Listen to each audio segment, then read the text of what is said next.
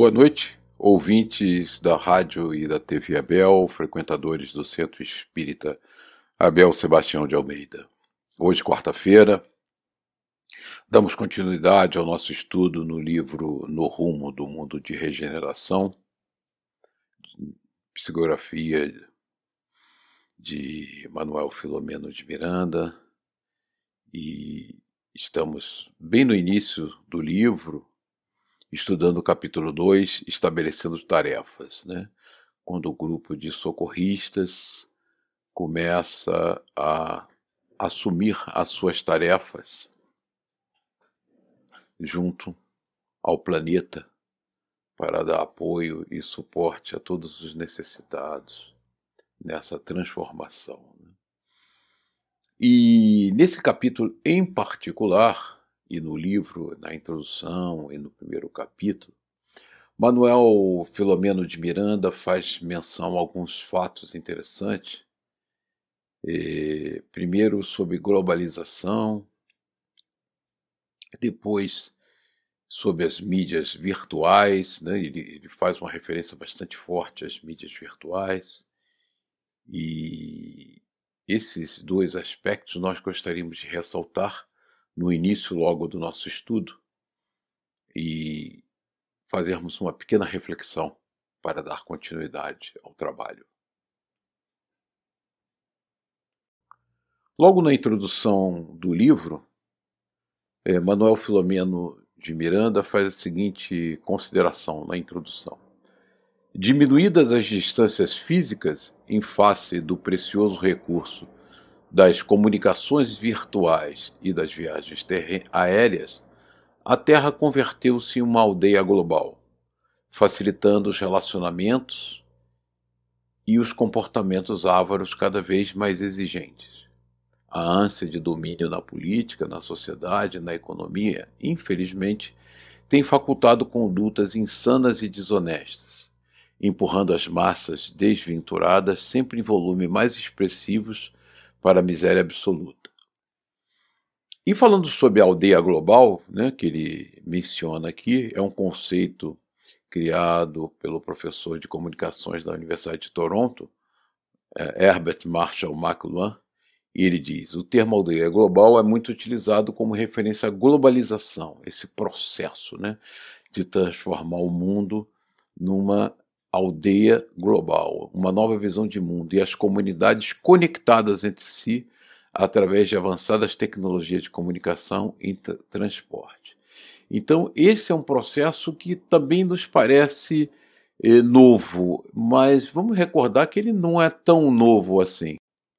Como nós podemos ver nesse gráfico explicativo, né? nós, seres humanos, o Homo sapiens sapiens, há mais ou menos 100 mil anos atrás, em torno de 100 a 90 mil anos atrás, e, das nossas origens na África, começamos um longo percurso pelo Oriente Médio em direção à Europa e à Eurásia. E a partir da Eurásia atingimos a Oceania e as Américas, atravessando o Estreito de Bering, que naquela ocasião, lembramos que nessa ocasião ainda vivíamos uma era glacial, a Ásia era conectada, a Sibéria era conectada ao Alasca, né? E o ser humano poderia atravessar a pé aquela região. E foi aí que se deu a colonização aproximadamente dos 12 mil, 13 mil anos atrás, das Américas. Então, a gente está eh, globalizando, né? nós, seres humanos, Homo sapiens sapiens, começamos esse processo de globalização do nosso pequeno planeta há 100 mil anos atrás, quando surgimos como espécie humana na África e caminhando, né, passo a passo, fomos capazes de ocupar o planeta todo.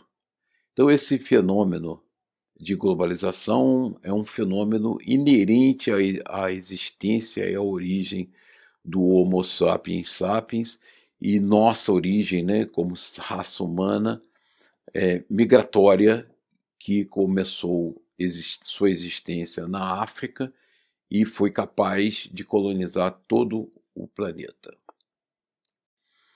E mais algum desses efeitos né, desse processo de globalização que nos parece novos, em função dos aviões, em função dos grandes navios e tudo, mas é, não só globalização, como nós vimos, não é um fenômeno novo, começou com a história da própria existência da humanidade, como a peste negra teve a sua origem na Ásia Central ou na Ásia Oriental, de onde viajou para a Europa ao longo da Rota da Seda, atingindo a Crimeia, que é uma região ao sul da Rússia, em 1343. Naquela ocasião, a peste negra, no total dos censos dos últimos anos, estima que ela pode ter reduzido a população mundial de 475 milhões para 350 a 375 milhões. Quer dizer, estima-se que a, a, perda de vidas na peste negra na Idade Média, né, século XIV, pode ter alcançado 100 milhões de habitantes no planeta, no planeta que tinha, naquela ocasião, 475 milhões. E ainda, falando sobre aldeia global e globalização, né, os fenícios que dominaram o Mediterrâneo ali em torno do século X a.C., os fenícios constituíram, assim, uma talassocracia. Talassocracia é, era uma, uma democracia, um processo de domínio do mar. Né? A civilização fenícia fundou colônias em todo o Mediterrâneo. Aquele era o mundo conhecido naquela ocasião, século X a.C., se imagine. E eles dominaram todo o Mediterrâneo, fundando colônias no, como bases de entrepostos comerciais e eles dominaram por esses três séculos completamente as navegações no Mediterrâneo. Nesse pequeno gráfico, nós podemos observar a, a grandeza que foi essa epopeia fenícia de dominar completamente o Mediterrâneo, estabelecendo bases bastante sólidas em todas as regiões do, do mar Mediterrâneo. E, e, nós temos uma tendência né, de achar que esses eventos cataclísmicos e cíclicos no planeta Terra né, começaram agora, ontem, né? mas nós listamos algumas pandemias avassaladoras. A praga de Atenas é, era uma Atenas era uma grande cidade da civilização grega e berço da democracia e Atenas abrigava muitos filósofos né, que deram origem a todos esses estudos maravilhosos, inclusive Sócrates, que tem trabalhos fantásticos sobre a vida eterna. E no verão de 430 a.C., então estão falando de quase 500 anos antes de Cristo, Atenas foi abalada pelo surgimento de uma doença misteriosa que ninguém conhece bem, supõe-se que foi a varíola, essa doença espalhou-se pelo território em um surto epidêmico e foi conhecida como a Praga de Atenas. Roma, um pouco depois, em 165, né, depois de Cristo, é, sofreu o que se chamou-se a, a peste antonina. A peste antonina foi um surto de varíola que se espalhou pelo Império Romano a partir do ano de 165. Esse surto iniciou-se nas tropas romanas que estavam estacionadas na parte, uma região da Mesopotâmia. Tais tropas estavam instaladas lá por conta do longo histórico de guerra dos romanos contra os partas. Nós temos a peste negra, que nós já comentamos, né?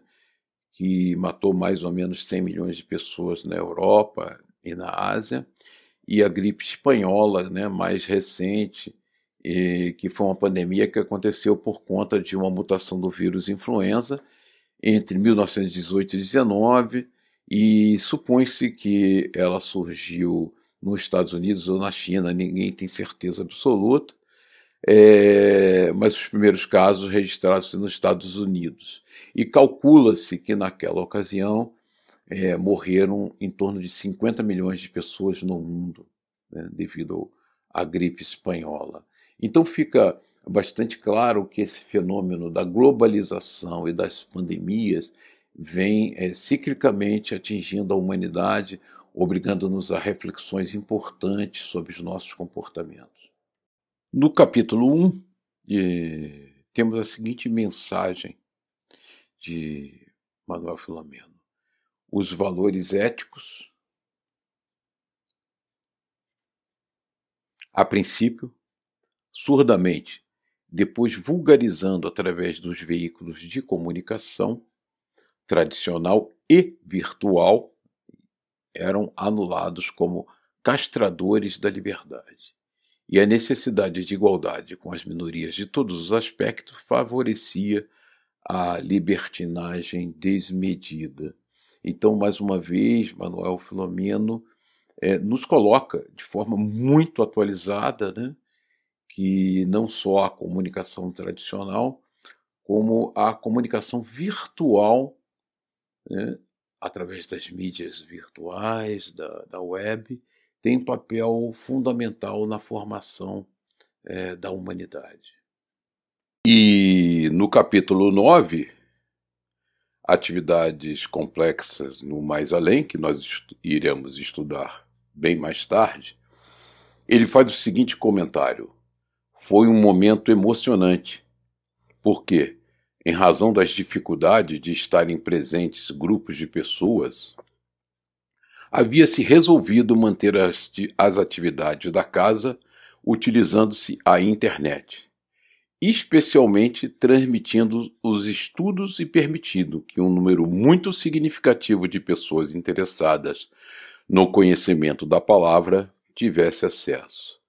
E não por coincidência, mas por inspiração do alto, antecipando o estudo do capítulo 9 e todo o preâmbulo desse livro, nós da Casa Espírita Abel Sebastião de Almeida, do SEASA, nos antecipamos nessa atividade e é muito emocionante sabermos que, em razão de todas essas dificuldades que estamos enfrentando, enfrentando grupos enormes de frequentadores, de pessoas, de ouvintes, de seguidores da doutrina, estão com a atividade da casa perfeitamente alinhada né, no seu dia a dia, utilizando a nova ferramenta que é a internet e a tecnologia para o engrandecimento dos conhecimentos doutrinários. Mas, assim como esses detratores utilizaram da comunicação virtual para desviar e trazer o pânico, a incerteza, a dúvida, existe a ação consciente nas mídias virtuais para trazer o bem, trazer o amor, trazer a paz, que eu chamei da comunicação do bem, né? É nós usarmos de toda a tecnologia a favor e a serviço da doutrina espírita. E aí eu cito, consoante o que vem falando Manuel Filomeno de Miranda, o trabalho importantíssimo que tem feito a rádio e a TV Abel.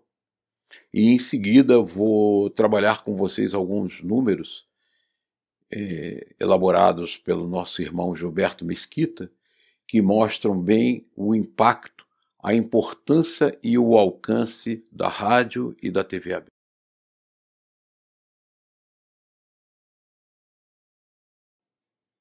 Como nós temos é, programação todos os dias, né, segunda, quarta, sexta, é, nesse primeiro é, semestre, a, nas segundas-feiras, nós tivemos um total de 26 dias de trabalho, duas sessões em cada segunda-feira. Né?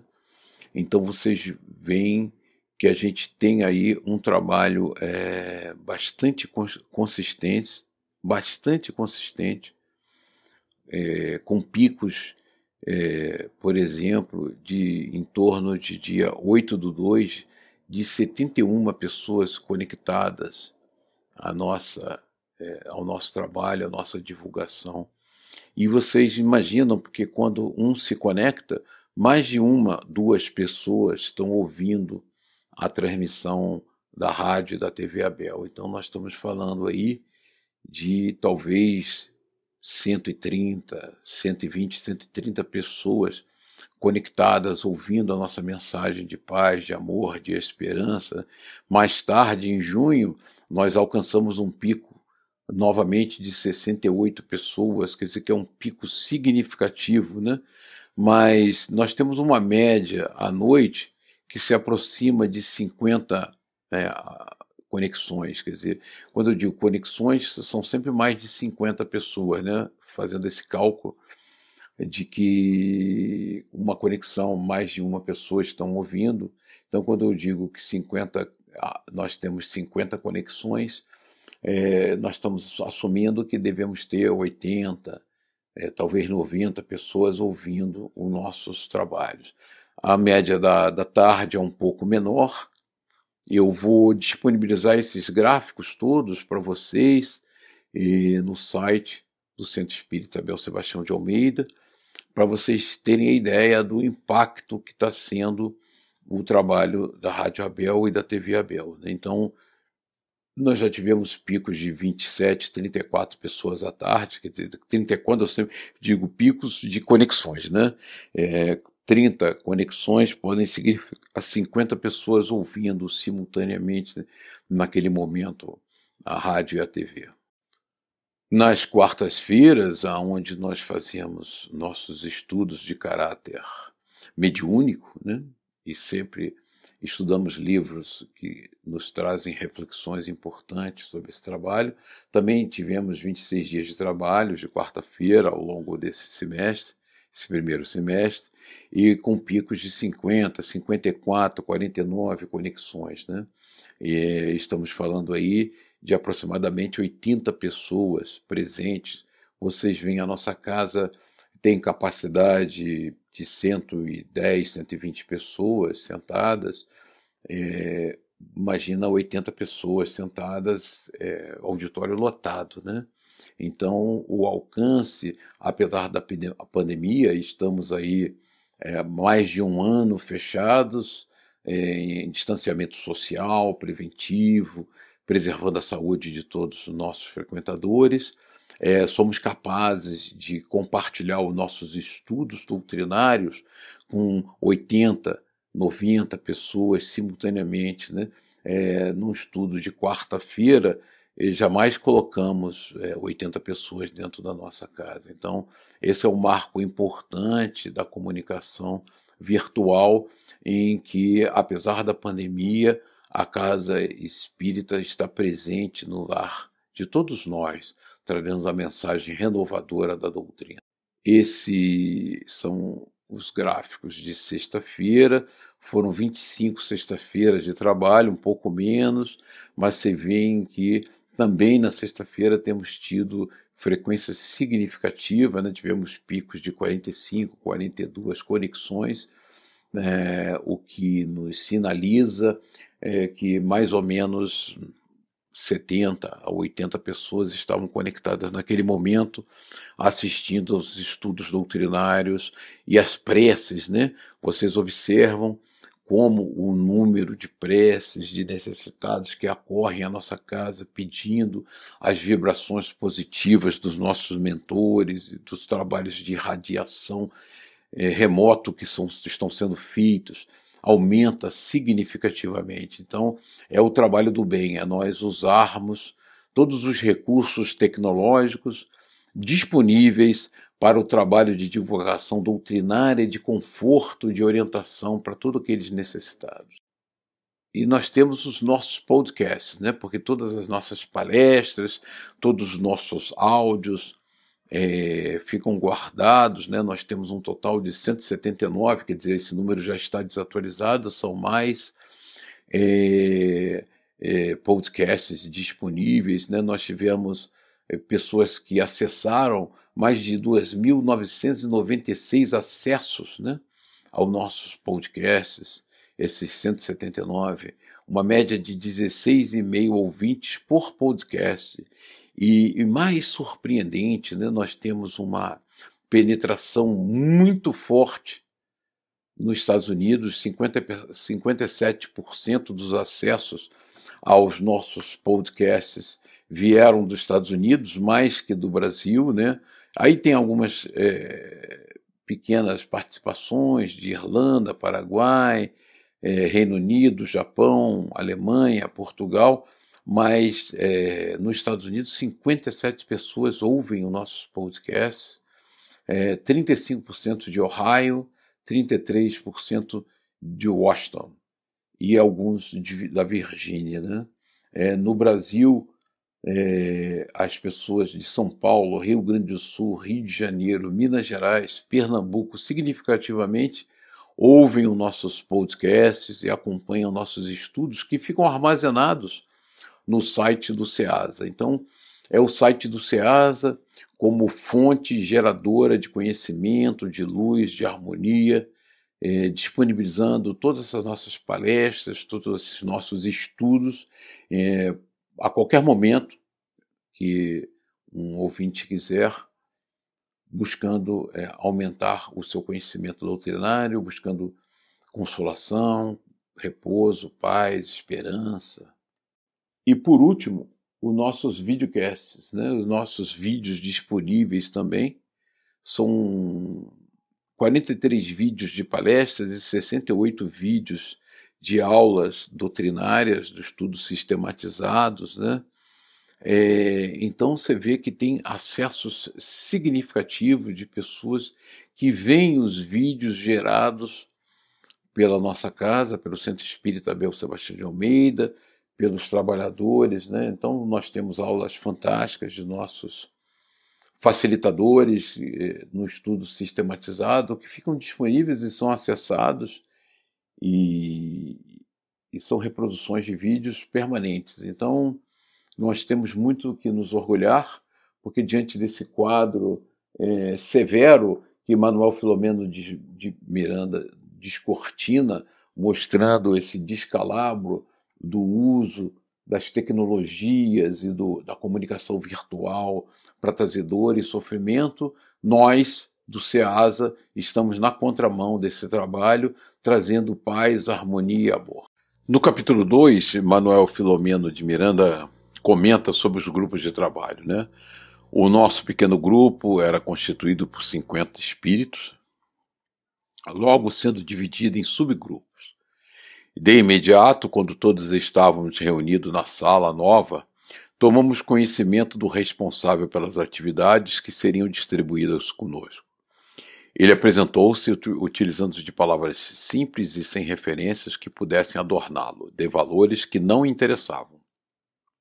Simpático, com aparência de desencarnado aos 60 anos, elucidou que se chamara Francisco Spinelli, de origem napolitana, que trabalhara no espiritismo no estado do Rio Grande do Sul.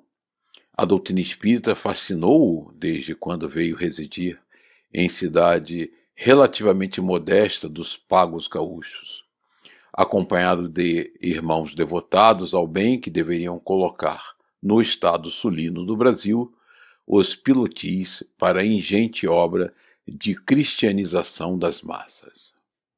E quem foi Francisco Spinelli? Né? Francisco Spinelli nasceu na província de Sag, Itália, no dia 31 de dezembro de 1893. Afeiçoado ao estudo, conseguiu com apenas nove anos de idade terminar com distinção o curso primário tornando-se aprendiz de alfaiate. Com 18 anos de idade, transferiu seu domicílio para o Brasil, indo residir na cidade de Vacaria, no estado do Rio Grande do Sul, onde continuou a trabalhar na mesma profissão. Sua iniciação no conhecimento do Espiritismo data da época do seu casamento. Na cidade de Bom Jesus, onde passou a residir. Exerceu o cargo de subdelegado e posteriormente de secretário e tesoureiro da prefeitura. Alguns anos mais tarde, dedicou-se à advocacia, profissão que exerceu com raro descortino, orientando-se por uma consciência reta e sincero propósito do bem, servir aos seus semelhantes. No ano de 1946, transferiu-se para a cidade de Porto Alegre, onde ainda mais se destacaram os relevantes serviços que vinha prestando à doutrina espírita. A partir de 47, entregou-se incondicionalmente ao desempenho de um verdadeiro apostolado no seio da família espírita, animado por verdadeiro desejo de uni-la num elo de fraternidade e de amor. Nos primeiros dias de novembro de 48, tomou parte saliente nos trabalhos do primeiro Congresso Brasileiro de Unificação Espírita. Então, Spinelli, ao longo da história da doutrina, teve um papel importante de, nesse, nessa unificação doutrinária. Spinelli elucidou que até hoje continua vinculado a esse solo e aos corações que o habitam, o Rio Grande do Sul, né? mantendo intercâmbio constante, especialmente nas nobres atividades de unificação dos espíritas e das instituições orientadas pela codificação kardeciana. Então Spinelli continua esse trabalho maravilhoso né, de unificar a doutrina, mesmo desencarnado. Irradiava peculiar luminosidade e o seu sorriso tranquilizador desenhava em sua face a ternura e a bondade do verdadeiro líder. Emmanuel Filomeno de Miranda faz uma observação aqui que eu destaquei em negrito, que são as características de um verdadeiro líder, né? que é a ternura e a bondade. É importante porque quando a gente imagina ou pensa em liderança, é, nós temos na nossa memória, vem à nossa memória outros atributos comportamentais que não a ternura e a bondade. Né? E ele nos alerta, principalmente na doutrina espírita, que a liderança é, tem como face a ternura e a bondade. Foi proferida uma prece com unção especial e logo após leu-nos a pauta para o trabalho, com muita gentileza, apresentou a cada grupo o mentor encarregado nas atividades no plano físico, elucidando que a jornada dizia respeito à preparação da nova era, da era nova, cognominada como regeneração da humanidade. Então, esse é o nosso processo né, de regeneração. Unimos-nos todos dos diferentes grupos, enquanto os seus responsáveis aproximam-se de delicada mesa e sentaram-se à sua volta. Uma suave melodia, parecendo trazida por brisa muito delicada, criou uma psicosfera de paz e de alegria interior que nos enriqueceu intimamente. A Mãe Terra, com seus filhos em sofrimento, iria passar por uma rude provação, qual ocorrer em épocas transatas. Sentido no seio o clamor das multidões alcançadas pela enfermidade implacável, que deveria convidar os seus habitantes a repensarem a respeito das questões transcendentes da existência orgânica. Então, esses grandes eventos, esses grandes cataclismas, né, sempre nos convidam a todos, sem exceção, a reflexionarmos sobre a nossa transcendência, né, sobre a imortalidade do espírito e a morte simples é, do corpo orgânico, do corpo físico, mas a sobrevivência, a nossa sobrevivência, é, caminhando firmes e resolutos no caminho da evolução. Essa, essa consciência de transcendência nos dá muita paz, muita esperança, muita fé diante desses desafios da existência. O excesso de tecnologia, propiciador de conforto a grande número de residentes no corpo, somático era responsável pela decadência espiritual que se permitiam. Exceção feita, naturalmente, aqueles que se vinculavam aos nobres objetivos da evolução. Depois de comentário generalizado, o nobre irmão Francisco Spinelli anunciou que a misericórdia divina possuía várias opções para a promoção do planeta a nível superior de evolução, sem a necessidade das lágrimas. É claro que todas essas opções que a espiritualidade superior nos reserva para evoluir sem a necessidade das lágrimas exige transformação moral voluntária, né, e não compulsória, aquela em que nós é, fazemos por desejo e vontade de servir ao bem. Em regra geral, nós somos compulgidos à transformação pelos aguilhões da dor e do sofrimento como várias vezes no passado havia ocorrido. Nada obstante, as criaturas deixaram-se alienar pela busca da liberdade para o prazer, sem qualquer respeito pela vida nas suas sagradas manifestações. E como os espíritos nos disseram, no livro dos espíritos, né? Nosso caminho evolutivo, as duas asas alvinitentes da angelitude, a evolução intelectual e moral. E a evolução intelectual sempre precede a evolução moral. É ela que propicia a evolução moral. Infelizmente, ambas, por serem descasadas, nós alcançamos grande evolução intelectual, mas ficamos muito a dever na caminhada moral, o que nos leva a essas discrepâncias de comportamentos, esses assodamentos próprios de quem desenvolveu uma capacidade intelectual elevada, mas uma, uma moralidade pueril. Reforçar esse aspecto, colocamos aqui a questão 791 do Livro dos Espíritos, que é a parte é, da introdução que Manuel Filomeno de Miranda faz no livro, e Kardec pergunta aos espíritos na, nessa questão 791 a civilização se depurará um dia de modo a fazer que desapareçam os males que haja produzido? Sim, quando o moral estiver tão desenvolvido quanto a inteligência, que são as duas asas ao, alvenitentes da angelitude. Né? É um desenvolvimento moral elevado, tão desenvolvido quanto hoje nós conseguimos desenvolver a nossa inteligência. O fruto não pode surgir antes da flor. Essa é uma parábola muito interessante, né? uma comparação que mostra que a caminhada exige né, essa, esse desenvolvimento intelectual e, consequentemente, em decorrência dele, o desenvolvimento moral. O desrespeito à natureza, com o envenenamento da atmosfera, dos rios e nascentes, enquanto o mar estava reduzido a depósito de desperdícios que vem destruindo a sua fauna e flora, e o adensar da psicosfera geral pela emissão de ondas contínuas de ódio e de degradação moral, chegando a níveis brutais de conduta, com o aumento dos feminicídios e crimes de características primitivas, respondiam pela tragédia que então se aproxima do planeta querido. Quando os seres humanos compreenderem que o mundo é feito de ressonâncias, os seus pensamentos e condutas obedecerão a diferentes critérios seletivos.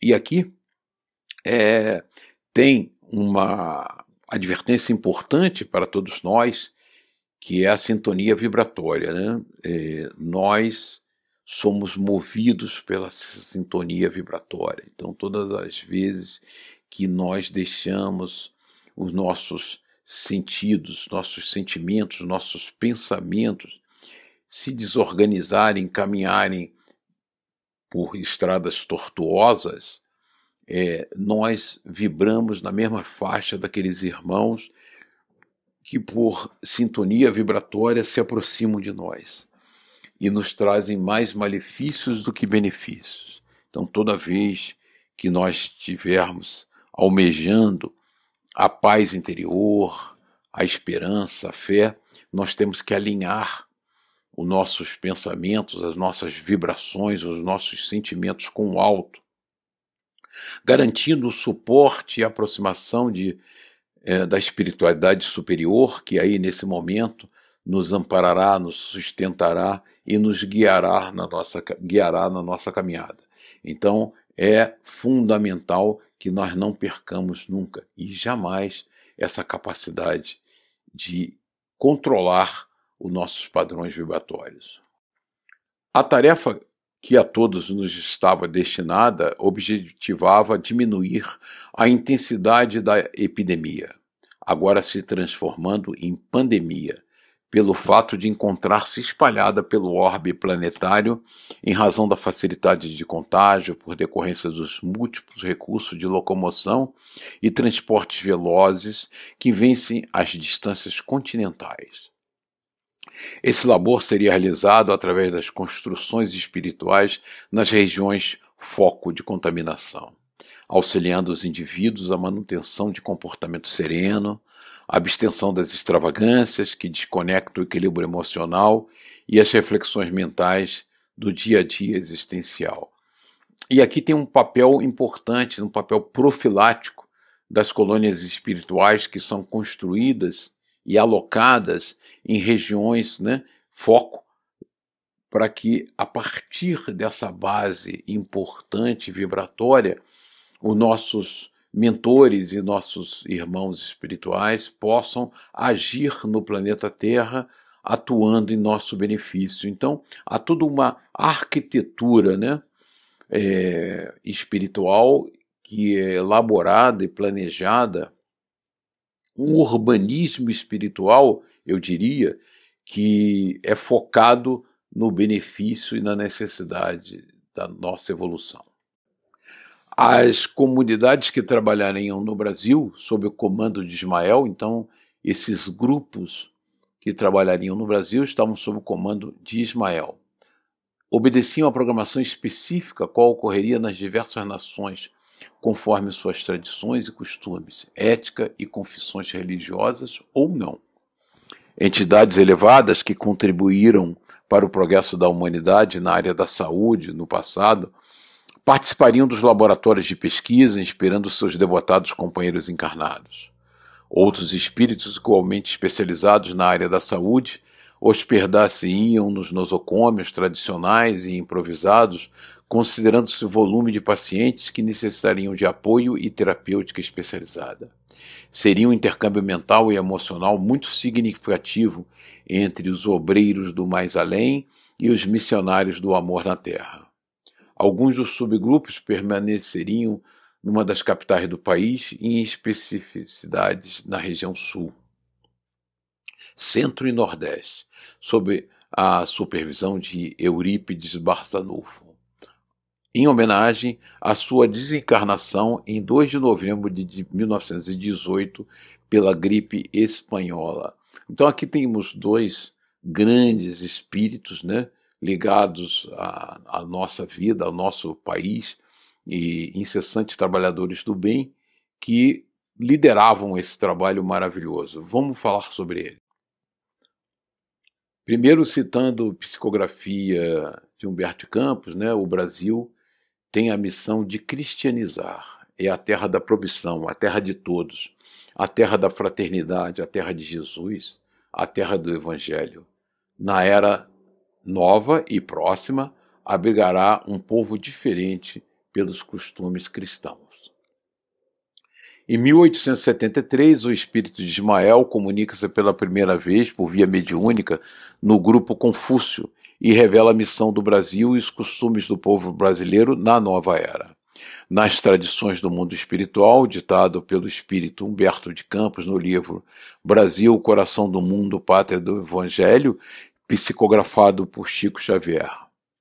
O Brasil é coração e pátria do Evangelho desde o momento em que todos os espíritos edificados nas lições sublimes do Senhor se reuniram, logo após o descobrimento da nova era, celebrando o acontecimento nos espaços do infinito. Naquele instante, Jesus, dirigindo-se a um dos seus elevados mensageiros na face do orbe terrestre, ressoou sua voz com doçura. Ismael, Manda o meu coração que doravante sejas o zelador dos patrimônios imortais que constituem a terra do Cruzeiro. A partir dali, o lema Deus, Cristo e Caridade passou a ser a bandeira daqueles que quiserem cumprir o dever a que se obrigaram antes de nascer nas terras brasileiras.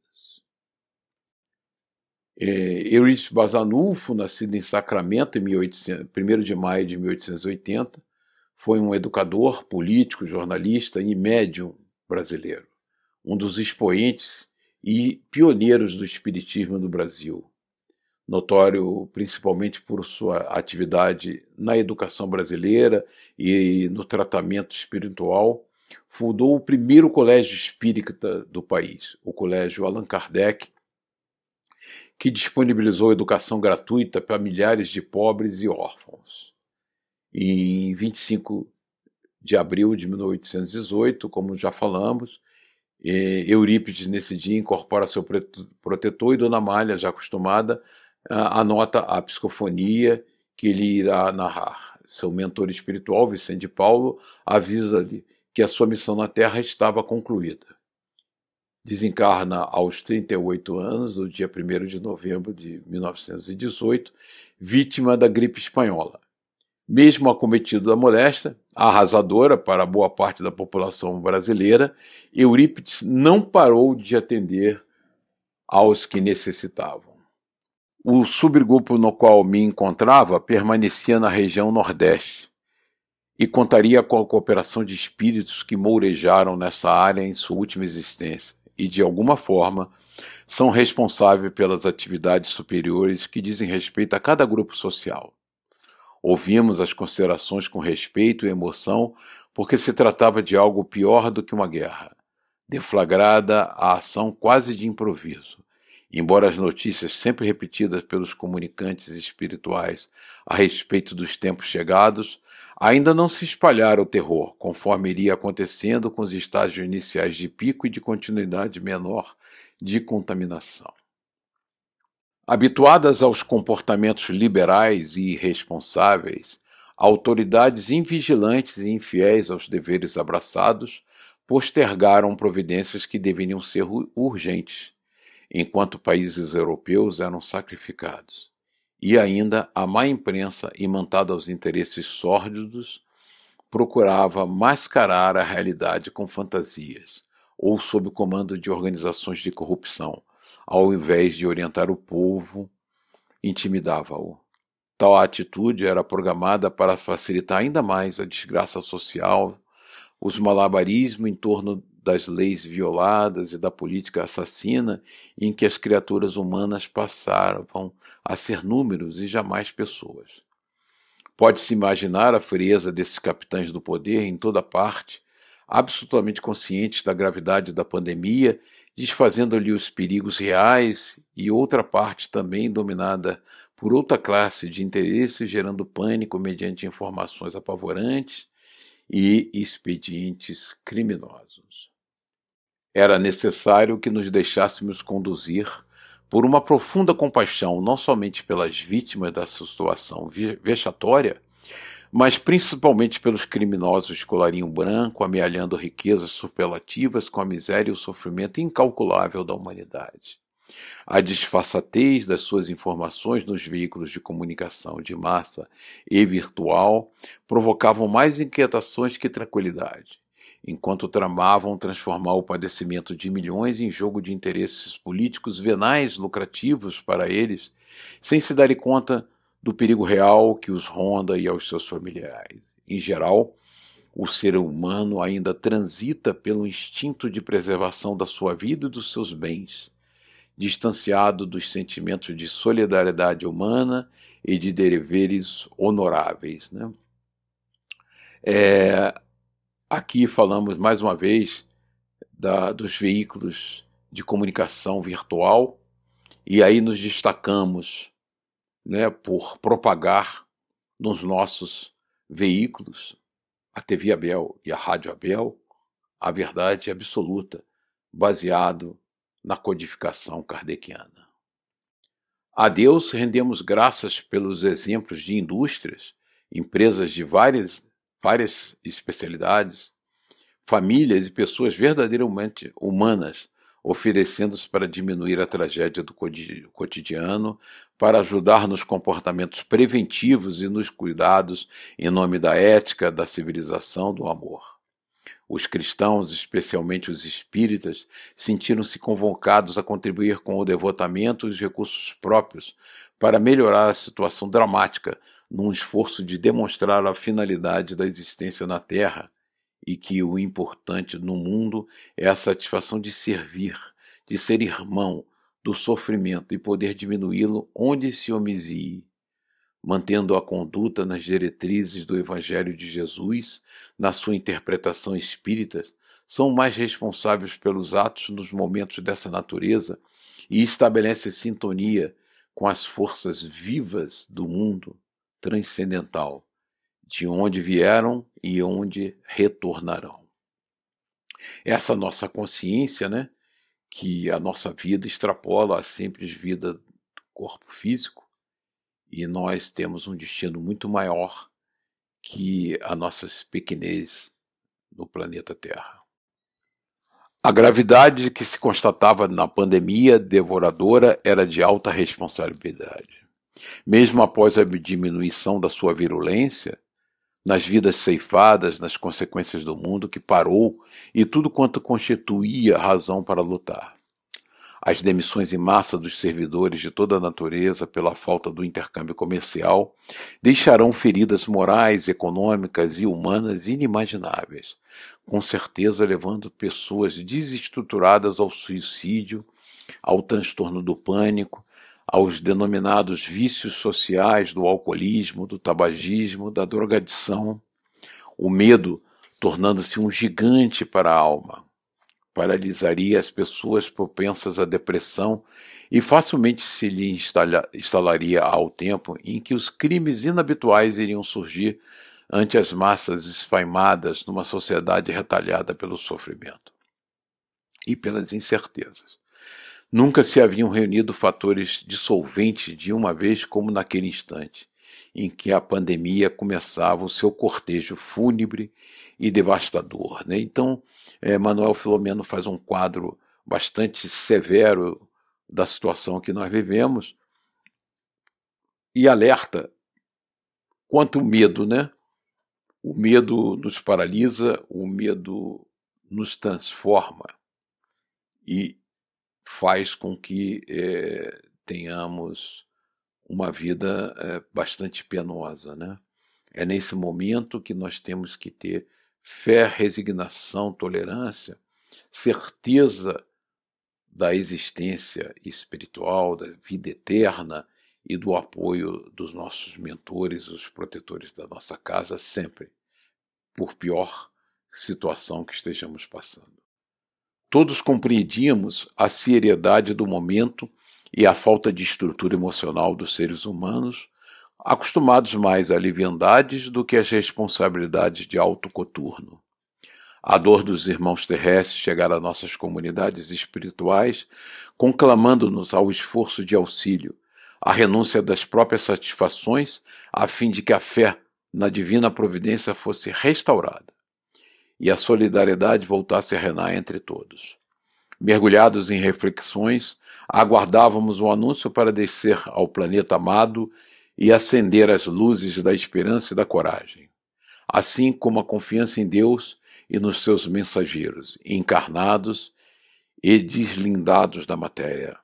Foi-nos concedido retornar aos nossos lares e organizamos o material de emergência para o mergulho nas névoas que envolviam a Terra. Às 23 horas, reunimos-nos no local adrede assinalado para o ministério de amor e de caridade sob as bênçãos de Jesus. Era uma noite transparente e as estrelas pareciam sentir as nossas emoções, brilhando como gemas preciosas engastadas no infinito, em um grandioso espetáculo de luz e de paz. Boa noite, meus irmãos. Que a paz celeste do nosso querido e amado Mestre Jesus esteja em vossos corações, iluminando os seus lares e a sua caminhada. Graças a Deus.